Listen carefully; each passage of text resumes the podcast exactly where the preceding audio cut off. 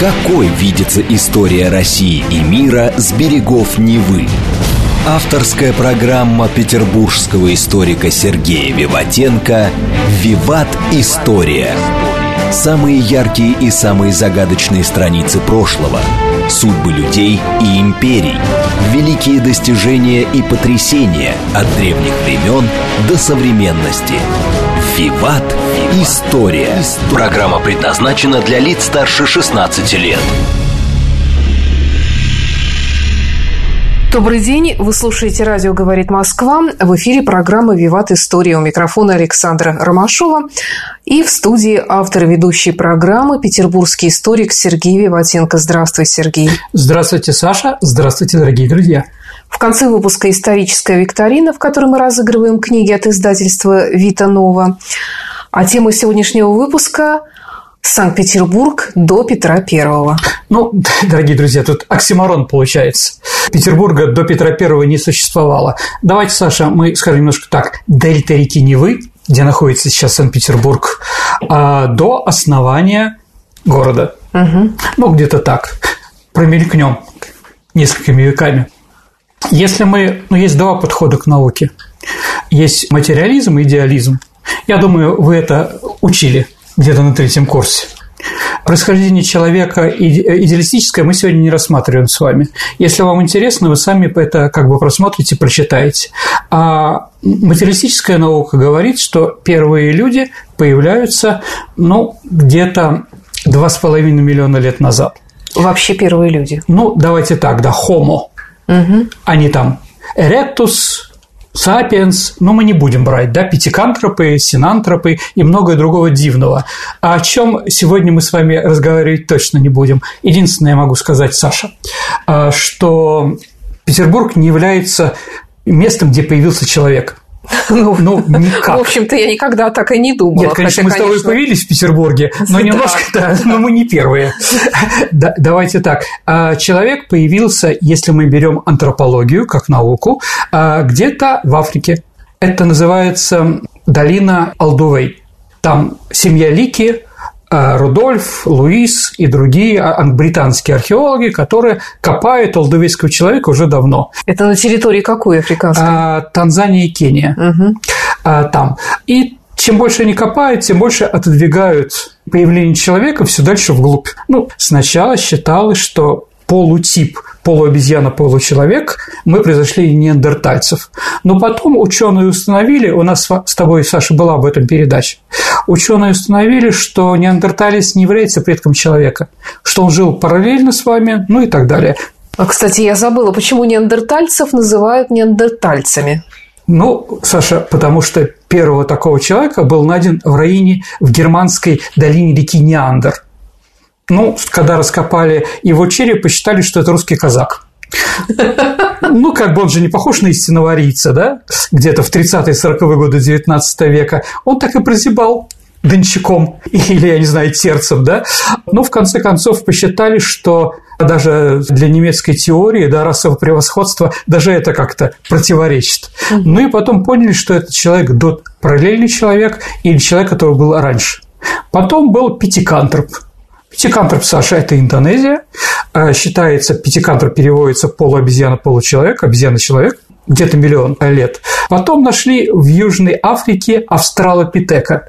Я напомню, дорогие слушатели, что у нас сегодняшняя программа посвящена Санкт-Петербургу. Ну да, без этого как невозможно. Города. Как без австралопитеков не говорить, да, про наш парадиз. Австралопитек, значит, южный ну, Южная Африка. И сейчас у нас вот есть, э, есть алдувайский человек. Но я бы сказал бы, что в Китае найден синантроп, который параллельно существовал китайский человек, синантроп, Саша, который параллельно существовал с австралопитеками. То есть, на самом деле, сейчас у ученых, которые не держатся за доктрину, да, есть как минимум два очага появления людей. Но, Саша, разговор сегодня не об этом. Просто у нас первый человек появиться у нас в дельте Невы просто невозможно. По той причине, Саша, что в это время у нас ледник. Этот э, ледниковый период по границам доходил до Берлина. Лед стал таять где-то 30 тысяч лет назад, может быть, немножко пораньше. Но пока он таял, граница э, ледовая Терминия, так называемая, отходила все время на север, и в конце концов она освободила и территорию, которая сейчас называется Ингрия или Приладожье, да, или Невский край. Но освободить, а что там делать человеку? А, потому что там нечем питаться. Потому что когда ледник шел, Саша, он сожрал слой земли, на котором можно расти. Если, Саша, вы когда-нибудь были, или, дорогие друзья, в Финляндии, ездили до Хельсинки, вы, наверное, видели на Корейском перешейке, сколько у нас гранита. Гранит это как раз находится под землей, да, это вот мантия уже каменная, а ледник все содрал. Угу. Да. Понятно, что Конечно, мы можем сказать, что и на камнях растут деревья. Все это правда, но не в том количестве, чтобы прокормить кого-то. Поэтому там ничего не было. Но потом началось заселение появляются рыбы. За рыбами а пошли уже какие-то животные, птицы, которые тоже их поедали. А потом уже появляется человек. А это где-то 12 тысяч лет до нашей эры. Археологи по-разному трактуют первых людей, но в принципе фи финно-угры, финно-угорские племена, почему они рыболовы, Саша? Они в первую очередь рыболовы. Поэтому я уже это говорил в одной из передач, скажу еще раз. Археологи самое дальнее от реки, от озера или от воды поселение финно-угров в это время находят 12 километров. Это недалеко от реки. То есть финны и другие племена, которые там жили, это языковые группы э, не уходили в лес. Они не занимались таким хозяйством таким активным. Да, сейчас мне скажут, да, конечно, как это мы занимаемся и прочее. Не сразу, дорогие друзья, не сразу. В основном рыба, еще охота. Но если помните, Саша, Снежная королева. Конечно. Финка и Лапланка, да, они на рыбе друг друга письма там, писали. Письма да. писали. Абсолютно верно, Саш. И вот у нас с тобой была уже передача про Великое княжество Финляндское. А какие слова произошли, да? Ну вот очень много названий рыбы финно-угорские переняли мы. Салака, например, да? А вот сик, да, муксун, омуль, по-моему, да, это все финно-угорские названия. Рыбы здесь было много. Так или иначе, да, рыба – финно-угорские племена. Какие племена мы знаем с того времени, кто проживал, да, финно-угры жили от э, Оби и до Балтийского моря. Их было много разных народов, племен и так далее. А если мы говорим про дельту Невы, мы, наверное, вспомним четыре финно-угорских племени. Первое – это Водь, вот их сейчас где-то в районе 400 человек, не хочу никого обидеть. Они проживали, ну, сейчас они проживают а, в Ломоносовском и Волосском районе. А дальше вепсы, их 700-800 человек, они проживают сейчас, ну, они много где проживают, но такое ядро – это Ладейно-Польские и Подпорожские районы. Их главный населенный пункт называется Винница. Не украинская, просто там тоже была, видимо, винокурня. А ты можешь, кстати, назвать каких-то известных вепсов, которых мы знаем? Хорошо. Ну, давайте так. Такой известный кино- и телепродюсер по фамилии Тутрюмов. Тутрюмов – это такой известный человек, который играет в своих фильмах про ментов про разных там телесериалах и прочее, плохих милиционеров, плохих прокуроров, кого только плохих в форме он не играет. Он такой типажный, да, ну и человек просто, видимо, получает удовольствие от того, что, как Ильдар Рязанов, он же тоже снимался во всех своих фильмах в маленьком эпизоде, да, вот тут Трюмов является президентом сообщества вепсов. Третий народ – это Ижора. Ну, я думаю, по названию, Саша, вы понимаете, они проживали в районе Колпина, там Ижорский завод, река Ижора, ямы Жора, ну, и там, я не знаю, Невская битва, что угодно, да. А, кстати, Меньшиков был герцогом Ижорским. Их где-то по последней переписи 40-50 человек. Еще раз, дорогие друзья, не хочу никого обидеть, но такие цифры я как бы посмотрел. Может, их и больше, может, они как бы скрываются, но, в принципе, их никак в толпе не различить с русскими. Вот, потому что они, конечно, все обрусевшие. Но вот ижорские названия, такие как Купчина, Автова. Ну и четвертый народ – это ингерманландцы. Это финны, которые проживали на территории вокруг Невы. Но давайте, дорогие друзья, скажу, что ингерманландцы в основном это финны, которые были переселены шведами, тогда, когда шведы после Столбовского мирного договора 1617 года по 1703 год эти земли принадлежали шведам. Что здесь было и как было, мы расскажем потом. Но вот они пришли сюда попозже немножко, по просьбе шведам, потому что земли оказалось много. да, почему много земли пустующей, мы тоже об этом сегодня поговорим. Да, но самый известный германландец Саша – это губернатор города Санкт-Петербург Яковлев. Если вы помните, он, конечно, родился в Якутии, но он был сильный из этого народа. Их было много, но после того, как произошла Советско-финская война, Здесь разные истории были неприятные, ну и после революции ингерманландцы ушли в Финляндию.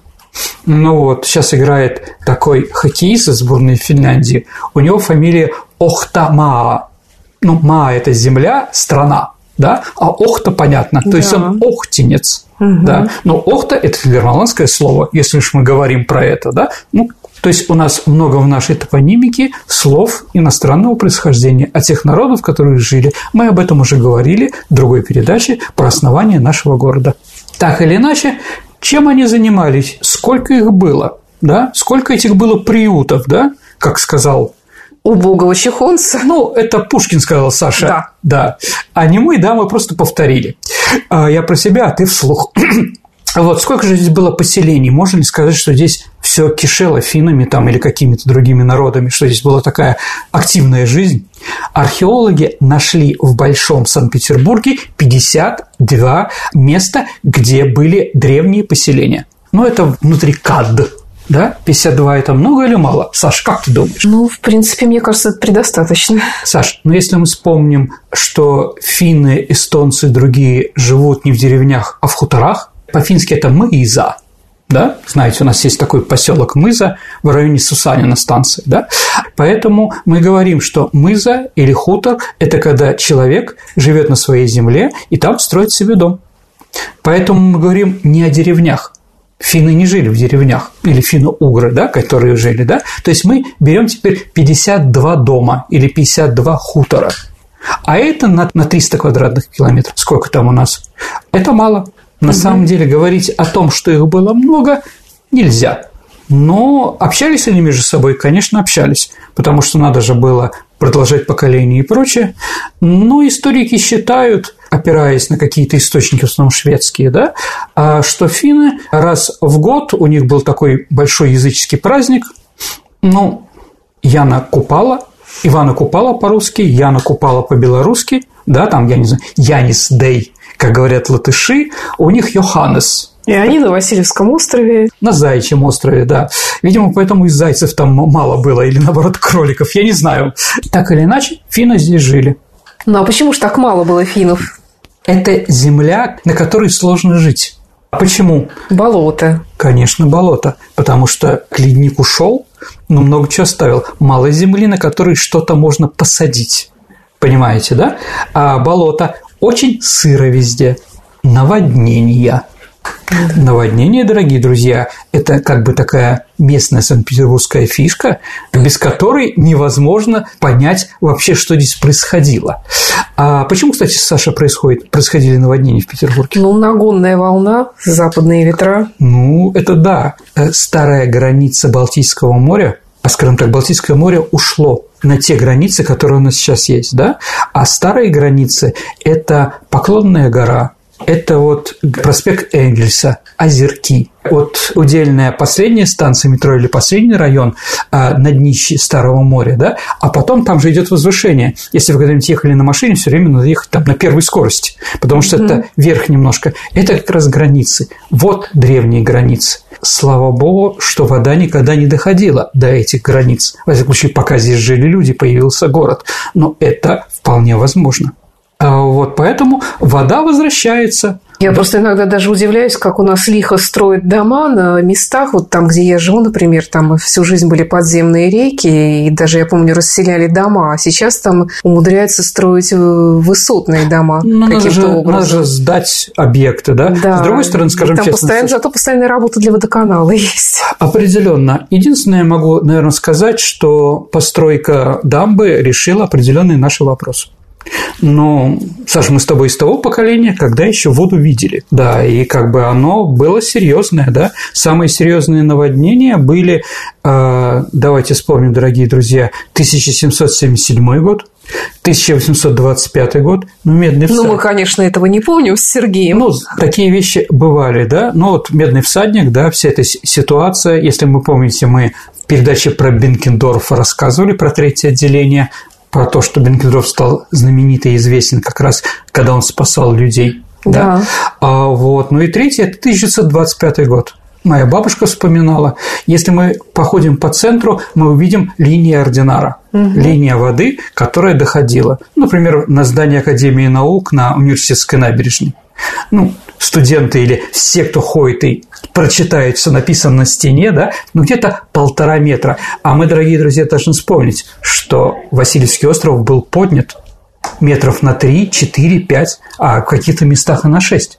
То есть приказом Петра Первого чтобы наводнений не было, то есть воды-то было серьезнее. Есть такая фейковая история. А почему фейковая, дорогие друзья? Потому что историки считают, какой документ, какой источник является правдивым, какой неправдивым. Ну, понятно, что анализ текста и прочее. Если только в одном воспоминании упоминается какой-то факт, это не считается правильным источником. Нужно как минимум 2-3 других человека тоже в каких других местах сказали «да, это было». Понимаете, да? Я напомню, Саша, Екатерина II 14 раз переписывала свой дневник. Дневник, он же и для себя, и для Бога. И больше ни для кого да, ну, в первую очередь для Бога, но она 14 раз его переписывала. Бог-то и так знает, как было, да, ну, историки, наверное, тоже догадываются, как было, да, но Екатерина пыталась все таки улучшить себя с годами, так или иначе. Так вот, есть только одно упоминание в источниках о такой истории. Где-то 1705-8 год а Петр I а, прибывает на Васильевский остров. Уже город строится, там что-то делается. И Петр I а, где-то недалеко от набережной смотрит на сосну. И на этой сосне где-то на расстоянии где-то 3,5 метра прибита иконка, образок. Петр сам был 2 метра 4 сантиметра. Он говорит, а что так высоко-то прибили-то? Говорит, понимаешь, Петр Алексеевич, здесь за 4 года до появления русских местные говорят, да, было наводнение, которое затопило, а, затопило как раз вот по тому и точке. И мы вбили иконку Божьей Матери, что дальше вода не пошла. И Петр I, слушая про то, что здесь вода бывает 3,5 метра, вот, он еще был непуганный питерской погодой, вроде сказал такую фразу. Еще раз, дорогие друзья, не надо потом говорить, что я там что-то выдумываю или какие-то вещи, но есть такой источник. И он сказал, если бы я знал, что здесь такие интересные воды, я бы никогда здесь ничего не построил. Да. То есть, извините, да, вода, если даже картошечку посадил, ну там, или что они там, репу скорее, да, а вот посадил, вода может все это забрать. Поэтому людей здесь жило мало. А во-вторых, да, они же питались рыбой. Скажете вы, да, Саша, абсолютно верно. А как мы уже об этом сказали, но рыбы в Неве немного. А вы скажете, мы же блокадники, мы же питались этой рыбой, мы помним. И знаете, дорогие друзья, я историк и из семьи блокадников. Сразу могу сказать, а, что вот иногда читаешь воспоминания блокадников. Мы детьми ходили на Неву во время бомбежки и ждали, когда снаряд упадет в реку. Да, ну, рыба всплывала оглушенная, и мы собирали ее там чем-то, да, и домой приносили и кормили семью. А вот. Не слышал таких, Саша, историй? Нет. Ну, доверься. Есть такие истории, сколько хотите, да? А с другой стороны, дорогие друзья, а как вы представляете во время бомбежки гулять по, по, по Ленинграду? Всех же заставляли, всех же милиция ловила. Извините, да? А вот попасть на губфахту... Вообще в здравом уме человек вряд ли пойдет. Ладно, да? Гулять. Ну, давай, Саша, представим. Все-таки снаряд или бомба все-таки попала в реку. Какая у нас движуха, какая скорость воды? А если она да, попала да. в середине, они что, вплавь, что ли, лазили? И у них лодки были какие-то, да? Ну не смешите. У нас очень быстрая река. Определенно, да. И очень широкая, Саша. Да. И чтобы вот, если рядом попала, да, где ее ловить? Как ее пригораживать, да? Какими штанами, извините, да, все это ловить? Поэтому это немножко фейки. А, вот. Да, была ситуация во время блокады, когда баржа с мукой, она была представлена напротив цирка, на фонтанке с другой стороны, а где Маховая, где храм на Маховой, да? да. Вот, и бомба попала, и она утонула.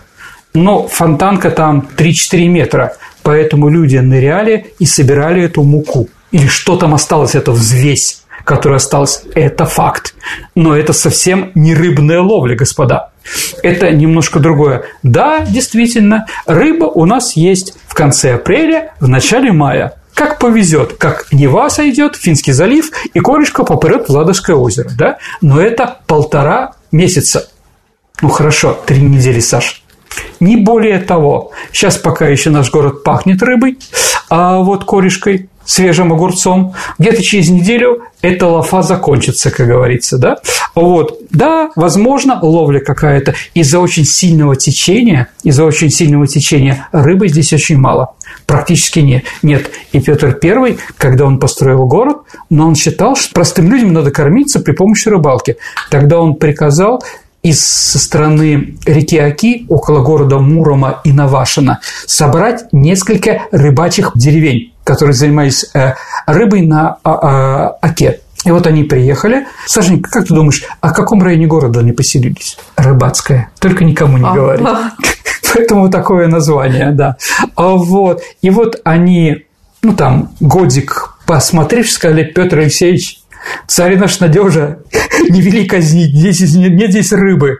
Ну, там, для себя и для вас мы что-то наловим, да, а так вообще Нева пустая от рыбы.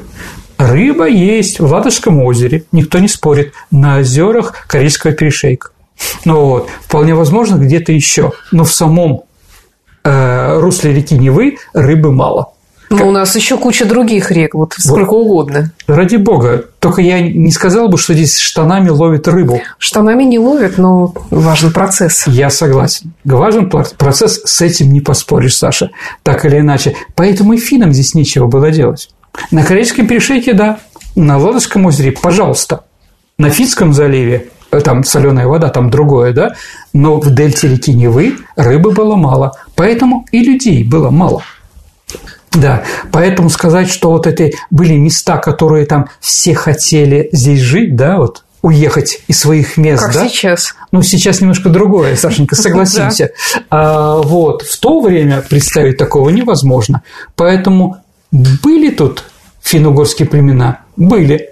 Были эти приюты Богова Чухонца, как сказал поэт? А, повторяю вас, Саша, были, сто процентов, но не более того. Не более того, не в том количестве и не в том качестве, о котором можем говорить, или как у нас любят говорить либерально-демократически настроенные историки, да, что здесь, или какие-то еще товарищи, что здесь была жизнь и до Петра Первого и так далее и тому подобное. Ну, сейчас очень в моде такие теории о том, что вообще Петербург-то построили на месте готового города, ну, это какая-то Атлантида мы, там мы и так далее. Вот Атлантида нам же всплыли. Вот вот неожиданно, да. А, ну, давайте мы продолжим, и я попытаюсь ответить на вопросы насчет всех атлантид, которые здесь были. Хорошо, ну, вроде как с финно-уграми мы разобрались, а славяне когда появились здесь? А славяне появляются здесь, дорогие друзья, в 7-8 веке нашей эры. Еще раз, славяне и финно-угры не конкурировали с собой, потому что финно-угры занимались рыбой, они этим хорошо занимались, возможно, охотой, которые были. А славяне – это были э, э, земледельческие товарищи. И поэтому э, финно-угры жили на реках, а между речем туда вселялись славянские населения. Ну и просто давайте так, дорогие друзья, наша топонимика – Топонимика – наука о географических названиях. Да? Еще раз, вы правы, Саша, Акервиль – это шведское, Дуденгов – шведское название, там латышская лига, лигова, да, там, да. А, так вот, дорогие друзья, славяне здесь тоже жили, и названия славянские были. Какие? Ну, например, Васильевский остров. Да, конечно, кто-то его называл лосином по-фински, да, но все равно источник еще новгородский и прочее, этот остров всегда назывался Васильевский. Да. Или Спасское, такое село, которое здесь тоже существовало, достаточно маленькое на районе, где сейчас Смольный. А вот. Поэтому здесь люди жили изначально многонациональные. В большом количестве нет. Здесь нельзя жить в большом количестве, в то время было невозможно. А мы уже сказали, почему. Природные и другие, скажем так, э, вещи, которые мешали. И эта земля, как только появляется государственность здесь, всегда была новгородской. Эта земля всегда принадлежала Новгороду, даже когда был заключен по-моему, называется Ореховский мир со шведами. По Ореховскому мирному договору граница между шведскими интересами и Новгорода проходила по, по Кронштадту, по острову Котлин. Он принадлежал России, все, что западнее, было шведским. Да, все, что восточное, все было новгородским. Сергей, прервемся на пару минут. Это программа «Виват История». Сегодня мы вспоминаем Петербург до Петра, если можно так сказать, и продолжим после выпуска новостей на радио «Говорит Москва». Какой видится история России и мира с берегов Невы? Авторская программа петербургского историка Сергея Виватенко «Виват. История». История. Продолжается программа «Виват История». Вы слушаете радио «Говорит Москва». В студии по-прежнему автор и ведущий программы «Петербургский историк» Сергей Виватенко и я, Александра Ромашова. Сегодня мы говорим о том, что было на месте современного Санкт-Петербурга до Петра Первого. Да, дорогие друзья, давайте вернемся на берега Невы. Все время за эту землю шла война. Она принадлежала Новгороду и Руси киевской или какой-то еще, неважно какой, но наши коллеги и соседи, как говорит президент, пытались это место отобрать. Кто же заинтересован был в этих землях? Да? Ну, шведы, что понятно. Ну, с одной стороны, Финляндия, которую они пытались все время захватить, а южно-финское племя Ем всегда платила дань Новгороду, она всегда считала себя под Новгородом. А, вот. А дальше ну, Ливонский орден или другие товарищи, датчане и немцы, которые здесь тоже. Ну, город Таллин был основан датчанами, поэтому Таллин на русский язык переводится как название? Датский город, Саш. Да. Ну, эстонцы, да, не жили в городах. А, вот. Датский город Таллин. Да, литовцы. Лито... Великое княжество Литовское тоже. Они все время пытались, все время были войны с Россией. Сначала с Новгородом, потом с московским, с московским княжеством. Сергей, а если тут ничего не растет, зачем вообще все это нужно было тут? ну, не для того, чтобы колонизировать этот, да, там, славными литовскими парнями. Нет, дорогие друзья, надо понимать, через него шел стратегический торговый путь из Варяга в Греги. Кто держит Неву, держит этот весь путь. Понятно, да? Поэтому они все хотели к этому иметь контроль ну, мечта Украины сидеть на газовой трубе, да, которая проходит через ее территорию, да, и получать от этого дивиденды. Как бы, да? Но здесь также. Они не торгуют, они контролируют. Да, поэтому война здесь была. Но самое известное сражение, которое мы с тобой, Саша, можем вспомнить, это Невская битва. Мы сделаем еще передачу про Невскую битву, потому что в этом году 800 лет Александру Невскому. А, вот. Невская битва со Швецией, э, которая закончилась для них не очень удачно. Я думаю, сейчас историю Невской битвы говорить не будем. А в 1300 году а, шведам удалось, скажем так, высадить здесь десант и построить здесь какой-то населенный пункт Ланскрона, крепость. Вот, чтобы не дать шведам построить э, валы земляные, построить чистокол, стены какие-то крепости, да, а в следующем году новгородцы во главе с сыном Александра Невского Андреем Городецким, они штурмовали этот город и сожгли полностью, никто не ушел. То есть разговоры о том, что здесь у нас на Охтинском мысу мы можем увидеть э, какие-то древние остатки города. Извините, какой город там, да?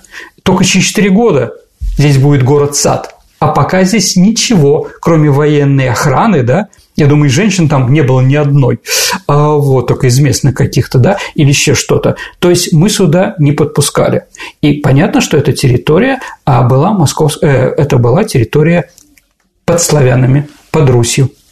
А почему новгородцы сами ничего здесь не построили? Ну, Саш, смотрите, да, действительно есть такое, на Васильевском острове можно было построить порт, да, которым, а, который был руководил всей этой торговлей. Ну, тогда значение Новгорода упадет, Саш. Угу. Зачем новгородцам соперника, да, конкурента? Это ни к чему. Поэтому они здесь ставили заставы, засады какие-то, контролировали реку, но ничего не строили. чтобы все корабли пришли в Новгород, а из Новгорода уже по всей стране распродавали все это, весь товар. То есть Новгород тогда был бы, ну, являлся главным торговым центром. Поэтому они не хотели конкурента. В 1478 году эта земля окончательно перешла под Москву.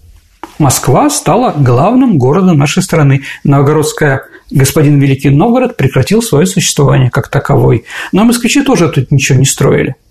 Давайте скажем честно, были у нас государственные взгляды сделать порт, сделать флот? Конечно, были. Разговоры такие были. Возможно, какие-то позывы. Но только не в устье реки Нева.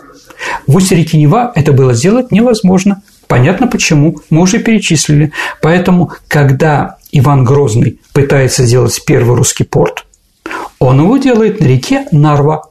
Это э, Нарва-Эйсу. Усть Нарва, так называемая, да?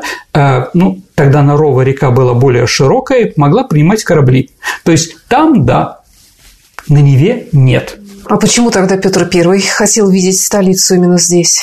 Ну, давайте, дорогие друзья, скажем а, еще не было такого, что Петр изначально мечтал построить здесь какую-то столицу.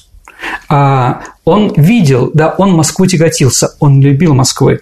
Ну, из-за стрелецких восстаний, да. из-за ее реакционности и консерватизма, которые не понимали его, да, реформ. Ну, такие вещи бывали, да, поэтому он пытался построить новый город, а, скажем так, новый европейский или какой-то город в России, который будет отличаться. В Таганроге. В Таганроге 1696 год. Таганрог – это на Азовском море, это юг, это аврикосы, да. Это лучше, чем река Нева, честное слово, да. А, и не только для Гарибальди, Фаины Раневской или Чехова, а, вот, который имеет отношение к этому славному городу. А, да, действительно, Таганрог. Потом когда уже на Балтике началась война, и мы со Швецией, уже Северная война была в разгаре, и было понятно, что надо где-то что-то строить, да, он уже строил Петербург, но не рассматривал как столицы. Столицу он рассматривал Ригу. Рига, она же на реке Даугаве находится. А Даугава – это западная Двина. Ну, Витебск, например, да, Смоленск рядом. То есть тоже есть связь нашей страны с мировым океаном. Да.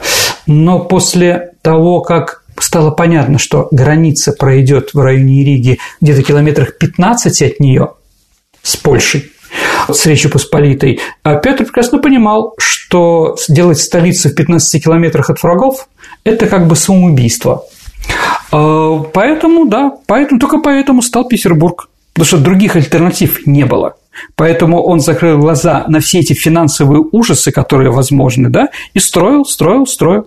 Да, и как бы сделал все возможное, чтобы в этом городе было хоть как хоть немножко возможность была жить. Поэтому, скажем так, эти земли были русские, но все время их пытались у нас отобрать. И после трагедии смутного времени это удалось шведам. Шведы захватили, получили всю Неву, Невский край. А вот, как сказал Густав Адольф, шведский король в Риксдаге, ну, так называется шведский парламент, я загнал русского медведя так, так глубоко в берлогу, что он оттуда уже не вылезет. И тут, да, имеем не храним, а потерявший плачем. И тут мы поняли, как мы не можем жить без Невы. Потому что всю торговлю нашу с Европой закрыли шведы. Здесь они построили крепость Ниншанс, сейчас мы о ней скажем, определенным, да, а, вот, и, ну, скажем, сделали полностью невыгодную торговлю по Балтийскому морю для нас. Они брали такие таможенные сборы, от этого им было хорошо – но наша страна торговать была неконкурентно способна. Торговать через Архангельск, где, извините, зима достаточно, и белое море. Даже почему оно белое? Ну, лед, потому что на нем и снег. Ну, поэтому, логично, да. поэтому оно и белое. А, вот, тяжело. Нельзя все время торговать через этот уважаемый мною и любимый а, русскими людьми город Архангельск. Так или иначе, а, попытки первых Романовых вернуть себе утраченные земли были весь XVII век. И Михаил, и Алексей, и Федор а вот, старший брат Петра I, пытались вернуть эти земли, но безрезультатно. Шведы были более сильны. А я могу сказать, дорогие друзья, что в XVII веке шведская армия была самая сильная в Европе. Густав Адольф – это великий главный военачальник. Это один из столпов э, стратегии, современной стратегии тактики боевых действий. Он шикарно воевал, у него отлично была армия. Что он такого сделал? Например, э, скажем так, вел погоны, э, значит, эм, вел артиллерию как отдельный род войск. Дальше военную хирургию появился у него, госпитали и прочее. Да? И он побеждал очень серьезно. Против него воевать было нам тяжело со стрелецкими и другими не очень совершенными, э, скажем так, воинскими подразделениями. Так или иначе, э, так или иначе вопрос был сложный.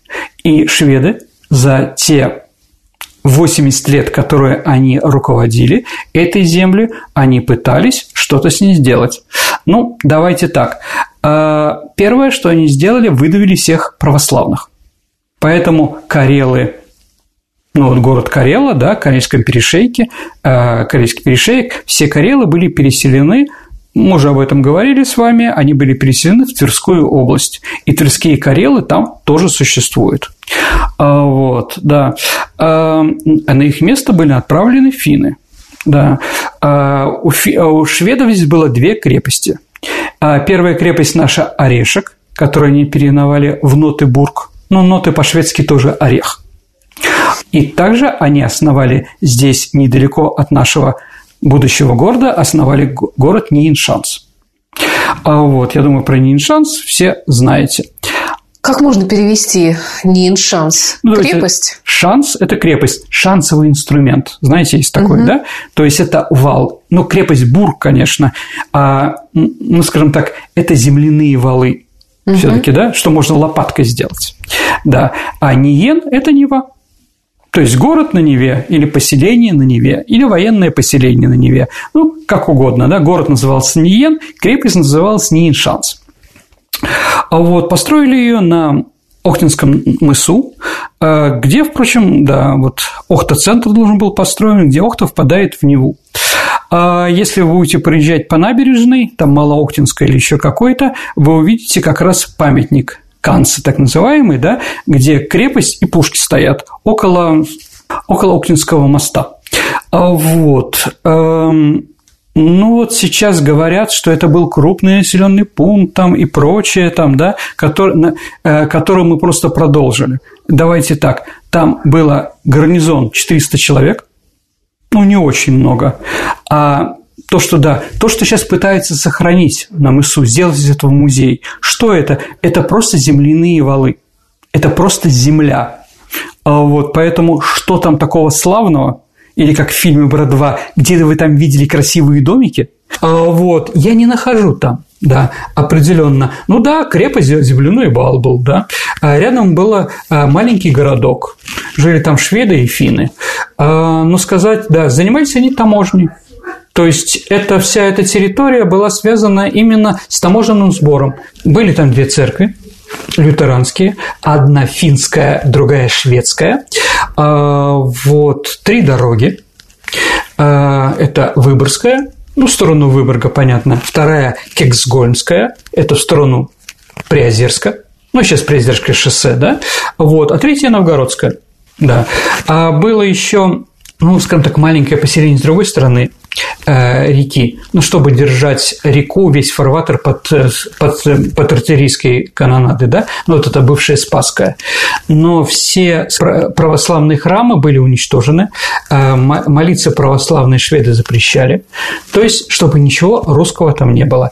Были несколько дворян, которые имели здесь собственность землю, которые остались служить шведам. Да, они тоже служили в Ниншансе или где-то в районе Капорья, вот там. Да. Скажем так, что у нас сохранилось от Ниншанса в нашем городе? Ну, практически ничего. Какое влияние оказали? Тоже никакого. А единственное, что вот из каменных домов, которые были построены какие-то дома, камень какой-то был, э, скажем так, что-то каменное было создано, конечно, а вот из этих камней Головкин вице вице-канцлер Российской империи, построил себе дом. Все первые дома в Петербурге были деревянные и один каменный. А он находился, где сейчас Аврора стоит, где, э, на Химское училище. То есть ему одному пришла идея, что можно делать каменное что-то. И он приказал э, своим слугам, чтобы они взяли камень и шансы и привезли туда. А, вот. Да, скажете вы, что Ниншанс и Петербург – это один город, находятся они рядом. Это сейчас они рядом находятся, это сейчас они в одном городе. Но, извините, в то время расстояние было километров 20-30. Поэтому я не считаю, что это один и тот же город. Да? А, вот. Ну, я не знаю, пример. Вы знаете, что сейчас есть англомерация такого крупного города в Рурском, э, в Руре, Вестфалия, Северный Рейн. Это территория Германии, где в один город слились Дортмунд, Мюнхен, Гладбах, Бохум, Кёльн и много других, там Юдинген, по-моему, Ливеркузен. А вот они, у них между ними же границ нет. Да, но говорить о том, что история Кёльна и история Мюнхенблатбаха – это одно и то же, конечно же, нет. Это разные населенные пункты исторические. Сейчас это слилось, но это было не всегда так. Поэтому никакого отношения немцы, проживающие в Бохуме, Мюнхенблатбахе или Дортмунде, не имеют к Кёльнскому собору. Никакого. Определенно. А вот, поэтому я считаю, что все-таки это был другой город. Но что же осталось? Осталось, дорогие друзья, летний сад.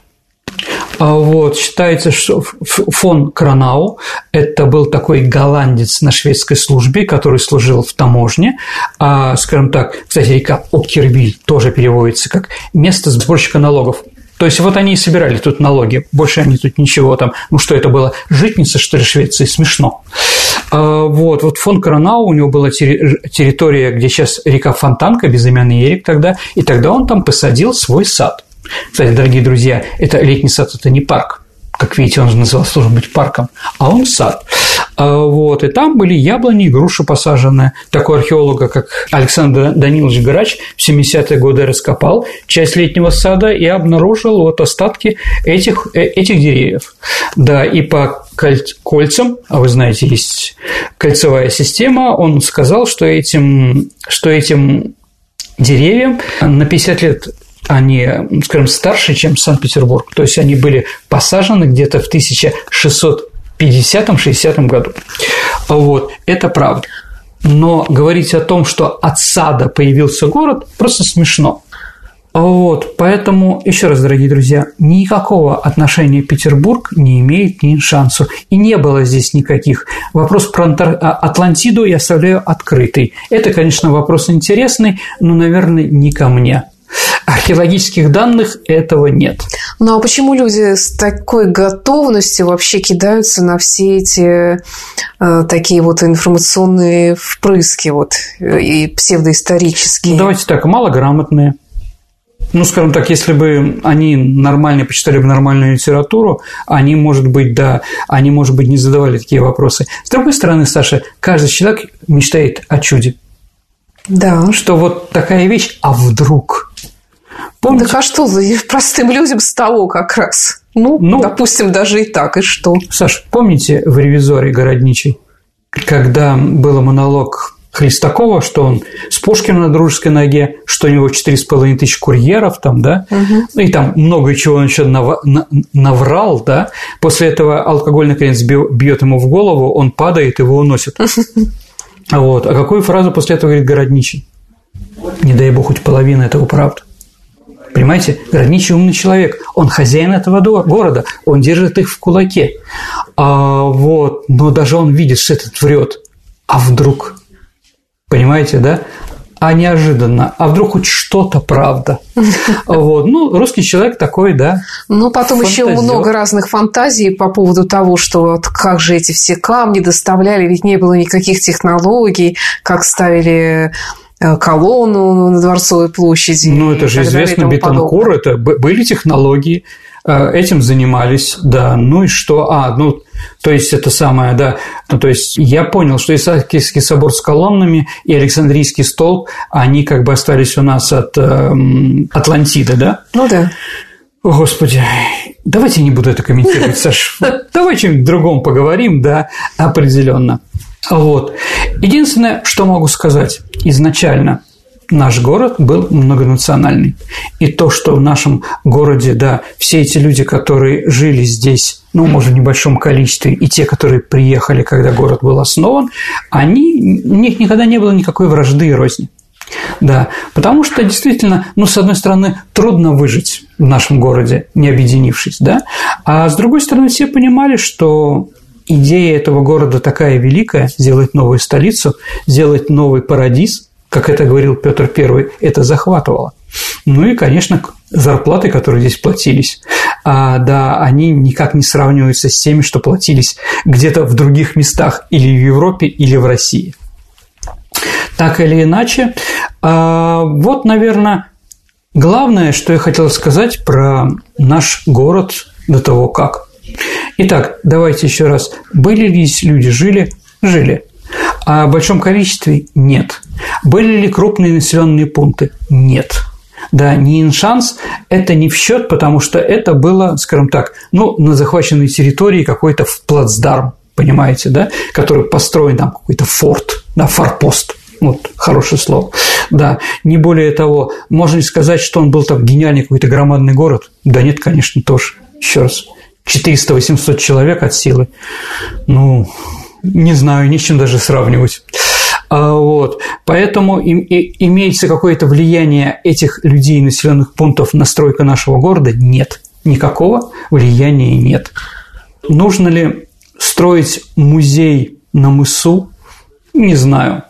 Как-то странно, да? На захватчиков ну, я не думаю, что, например, в Польше, в Варшаве, варшавская власть хочет построить а, музей быта немецких оккупантов времен Второй мировой войны. Ну, какая-то часть немцев туда переселилась, да, там, а вот там, и чтобы поляки ходили и смотрели, вот как они хорошо кофе пили, да, в окно смотрели, на гетто или на то, как... А зачем у них есть э, Вроцлав, Легница? Ну, ради бога. жили немцы. Вот. Я не знаю, там вряд Веками. ли тоже есть, э, вряд ли тоже есть музей немецкого быта, скажем так, ну, странно как-то это, да, а вот, а у нас мы должны как бы, да, захватчикам, оккупантам сделать ну, пусть в Москве э, французам, да, э, ну, музей французских оккупантов сделают сначала. Да, но с другой стороны, если есть альтернатива построить э, там жилой комплекс, э, скажем, очередной, престижный Давайте и тому подобное, так. то, по-моему, это лучше будет... все-таки какая-то культурная территория пусть там будет. Ну, зато нищая. Это будет районообразующее место.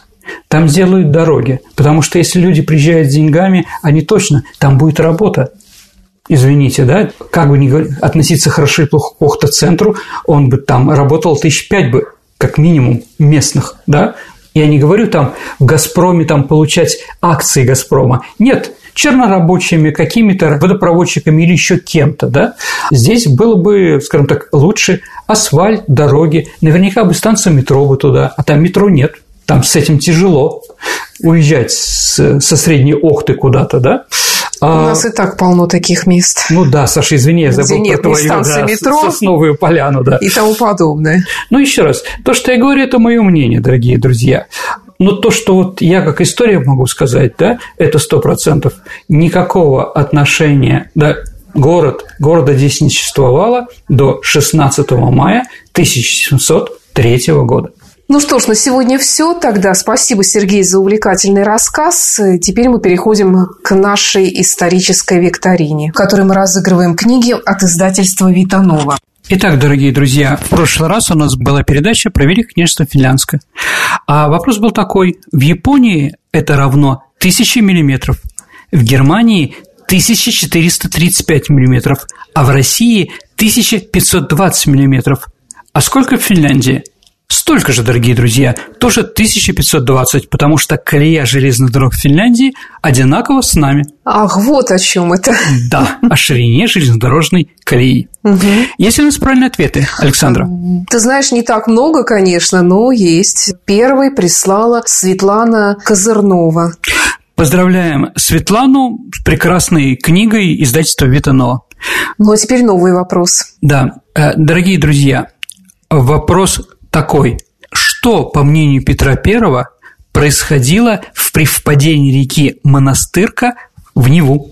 Ваши ответы можете отправлять на наш электронный адрес радио Виват собака mail.ru либо вступайте в наше сообщество ВКонтакте, и там можно отправить сообщение в саму группу, либо в личном сообщении Сергею Виватенко или мне, Александре Ромашовой, в личном, чтобы не видел никто другой, что вы отправляете. Ну а на сегодня все. Это была программа «Виват История». Спасибо и до встречи в эфире.